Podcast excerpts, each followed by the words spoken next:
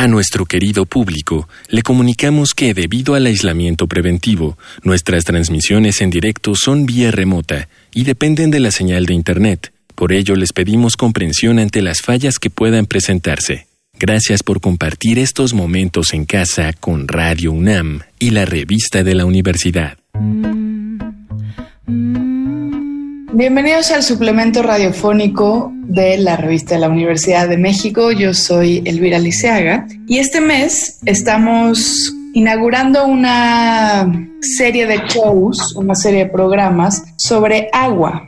Hemos hablado en otros momentos de cambio climático, hemos hablado de diferentes prácticas de cómo el agua fluye directamente o determina en la calidad de la vida de las personas de quienes tienen acceso al agua. Así que vamos a seguir un poco en esa línea y vamos a empezar esta serie con Fernando Clavijo, que tiene una columna en la revista este país sobre la cual hemos leído algunas entradas que tienen que ver con el lago de Texcoco y su propuesta y su esperanza y para ver de qué manera ese proyecto nuevo reavivaría la Ciudad de México, por lo menos un sector de la Ciudad de México. Pero antes, Fernando, quiero darte la bienvenida y quiero preguntarte cómo fue que tú llegaste a este proyecto, tú qué haces, a qué te dedicas, cómo te presentas. Muchas gracias por la invitación, Elvira. Buena tarde a todo mundo. Pues yo escribo esta columna en la revista Este País relacionada con la alimentación de todos los puntos de vista, ¿no? Desde la comida hasta la producción de alimentos, la distribución, la salud, porque creo firmemente que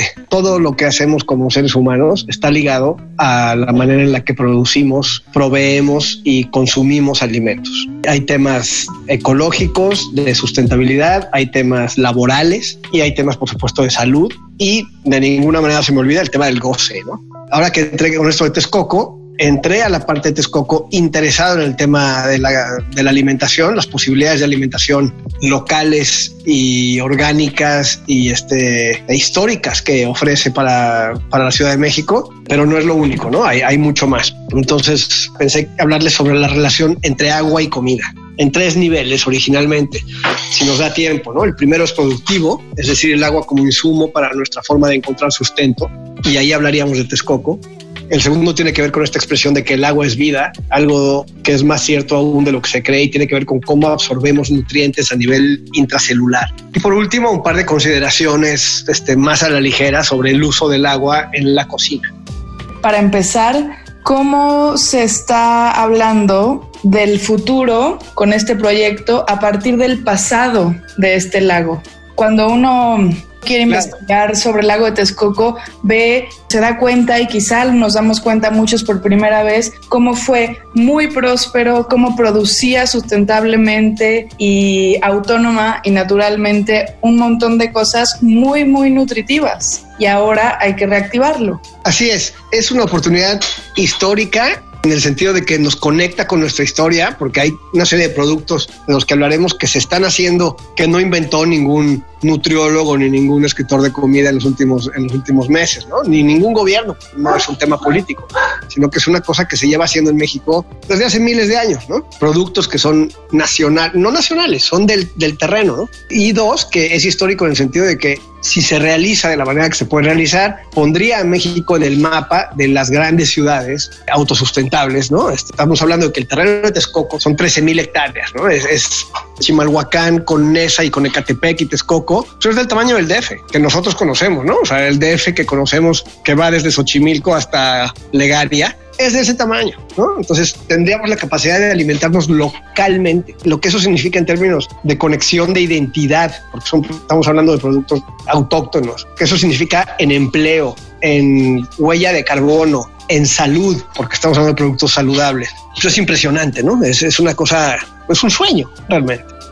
Cuéntame un poquito antes de pasar a este sueño que nos devolvería, ¿no? Porque me parece muy importante esta conexión futuro-pasado a esa prosperidad pues hidráulica, de sostenibilidad alimentaria, etcétera.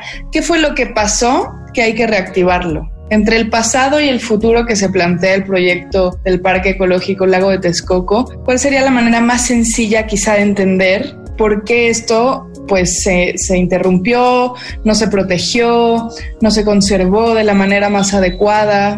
Lo primero que hay que entender es que Texcoco no es un punto aislado, no es un, un cuerpo de agua aislado que si se revive solucionamos el mundo. No, o sea, Texcoco es parte de un sistema hidrológico de la Ciudad de México que es de agua salobre, pero que no está solo. Si tú lo ves solo, pues bueno, es un laguito ahí, pero no, es un lago que se conecta con Zumpango al norte y abajo, digamos, tú ves al de frente, del lado izquierdo inferior tienes Xochimilco y del lado izquierdo, digo, del lado inferior derecho tienes Achalco. Desde hace muchos años, estos tres grandes lugares este, comerciaban, en el sentido que el agua no solamente es un medio productivo, sino es un medio de transporte. Entonces, los ríos que están en medio conectaban a todo este sistema hidrológico y comerciaban. La parte salina, que es Texcoco, podría ofrecer el alga espirulina, crustáceos estos como la artemia, eh, el tequesquite, por supuesto. Ahorita podemos hablar un poquito más a fondo de qué es cada uno de esos productos. Mientras que Xochimilco, Chalco y en medio de ellos Tláhuac proveía hortalizas, productos frescos, ¿no? Que tienen que ver con el agua dulce, increíble. Ese equilibrio se rompe. A partir de la llegada de los españoles se trata de secar. Desde antes ya se trataba de, ¿cómo se llama? El aguizotl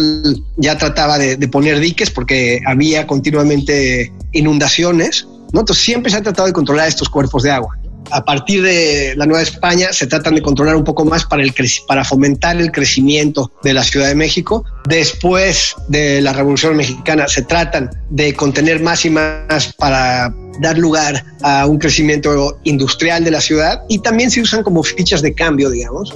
Es eso hace que poco a poco se vaya secando el lago de Texcoco en particular, que es de lo que estamos hablando, pero también Xochimilco, por medio de la deforestación también, porque para secar no significa que le tienes que ir ganando en términos de diques y eso, sino que con que tú vayas deforestando, la evaporación aumenta suficiente y vas cediendo esos terrenos para los terrenos en términos de reforma agraria, ese tipo de cosas, pues no fueron muy fructíferos en Texcoco porque la tierra en Texcoco es difícil de cultivar, ¿no? Es, tiene mucha sal, ¿no? Entonces crecen pocas cosas de los productos tradicionales a los que estamos acostumbrados, ¿no?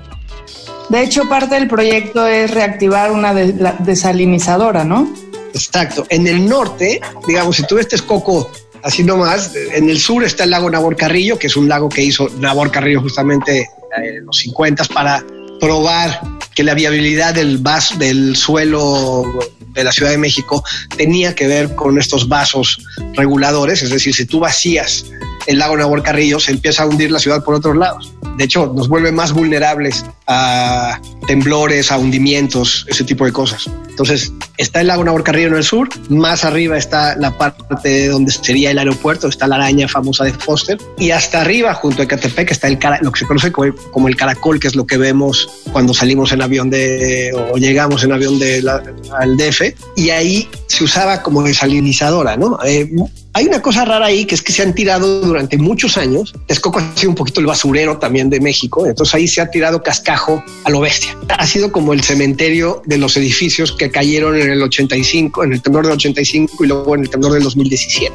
Si lo planeabas, no, no podía salirte igual de bien. ¿no? Este, ese cascajo acumulado ha creado una capa de casi 10 metros de profundidad con el terreno salino. Entonces, de hecho, ahí crecen, pues ya puedes plantar otra serie de cosas que no crecerían antes de que hubieras tirado esa cantidad enorme de, cascajo. Se hizo realmente una foraza con el tesontle y con el cascajo que, permite que en lugares como Chimalhuacán haya la feria de la aceituna. Haz de cuenta que estás en el priorato en Cataluña. Crecen cosas que nunca deberían haber crecido ahí, ¿no? Pero aún así, antes de que se tratara de vaciar el lago para el, proyecto del aeropuerto, creo que el propio grupo aeroportuario observó cerca de 350 mil aves. Y esas aves van y vienen de Nabor Carrillo hacia el norte, hacia el lago de, Zumpango, inevitablemente atravesando el aeropuerto. Entonces, las regulaciones internacionales te dicen, bueno, por lo menos tienes que tener 6 kilómetros de un lugar, de un recinto de aves. Y aquí no tenías ni dos, porque están pasando encima todo el tiempo. Entonces, la única manera de que el aeropuerto jalara iba a ser vaciando el Nabor Carrillo y deshaciéndonos de todas esas aves o creando un lago más grande más al norte, pero eso es imposible. Entonces realmente, de que estas dos cosas no pueden convivir, que es lo que uno quisiera, no pueden convivir. Son mutuamente excluyentes mantener esta zona ecológica y tener un aeropuerto. Oye, y háblame antes de que se nos acabe el tiempo, ahora sí, de producción natural de alimentos, de sostenibilidad.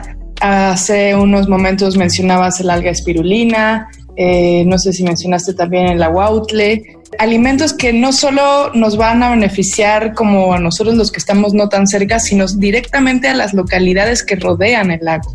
A las localidades y a la tierra en general. La, joya de la corona es el alga espirulina, ¿no? que es un superfood es como el kale o, la quinoa, estos grandes productos, este, y es autóctono de México. Es increíble pensar que los aztecas consumían esto. ¿Por qué es un superfood? Porque tiene un alto contenido proteico. Con 100 gramos de espirulina tienes 60 gramos de proteína, que es más de lo que necesita Michael Phelps en un día.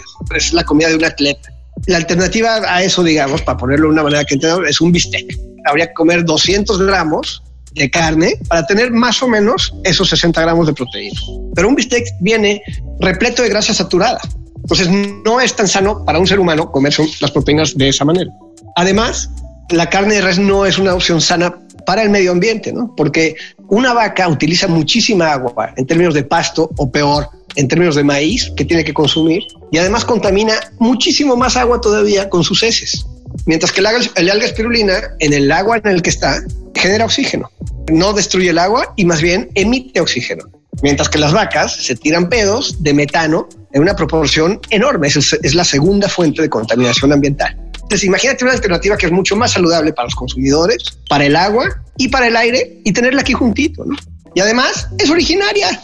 O sea, además nos une con nuestra historia, ¿no? Otro producto maravilloso. Tenemos un montón de crustáceos. El interesante es la artemia, que también es endémico. Es un camaroncito como el krill, digamos, es un krill que ahora se usa como comida para peces, pero que también podemos consumir como harinas o como el furikake que usan los japoneses o como el dashi, digamos, que usan los japoneses y también tiene un contenido proteico aún mayor. Es muy bonita la cosecha, la pude ver hace unos meses. Pasan unos señores metidos hasta la cadera o hasta las rodillas en el agua con unas redes milimétricas arrastrándolas y sacan algo que parece lodo, pero cuando te acercas son puros camaroncitos diminutos. Es increíble cómo es la tierra de resistente. Ahí siguen y estamos hablando de condiciones de salinidad muy específicas que permiten esto. ¿no? En otros lugares tienen que simular o crear estos ambientes. Nosotros lo tenemos natural. Otro es los insectos. O sea, hay que tenemos una ventaja tecnológica increíble los mexicanos que comemos cerca de 500 insectos de los dos mil y tantos que según la BBC son comestibles.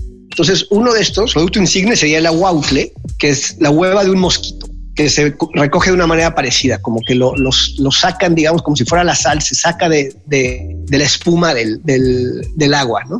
Estas son cosas que se cosechan en lluvias y en secas se cosechan cosas como el tequesquite. El tequesquite, eh, si tú ves en el artículo, hay unas fotos que puse, son campos de sal que se hacen una especie de arado, haces una especie de, surco que se llaman melgas, no dejan que el agua pase el nivel del surco, sino que circula por el medio y de, y de, la tierra que está seca brota una sal, que es lo que se ha usado durante añísimo para comerciar, que es lo que comerciaban, digamos, los pueblos de Texcoco con sus contrapartes del sur de Chalco y Xochimilco, les daban, les daban la sal, les daban las algas, entonces se podrían sembrar hortalizas y además, si se restauran los lagos, se podría, ya tenemos una cosa maravillosa que es la hidroponía. Entonces tendríamos la capacidad de alimentar a la Ciudad de México, no toda, por supuesto, pero tener un gran porcentaje de alimentación, porque si tú piensas la central de abastos o el tianguis, uno cree que es una cosa natural, pero la verdad es que el tianguis compra la central de abastos y la central de abastos compra de quien sea. Esos tomates que compras en la central de abastos pueden venir de China o de Sinaloa. No son locales. Es lo mismo que ir a Walmart, la verdad. Entonces, esto podría ser una forma de empleo local a una de las zonas, tanto de Catepec como Chimalhuacán y, como en esa, una de las zonas que tienen menos verde por metro cuadrado.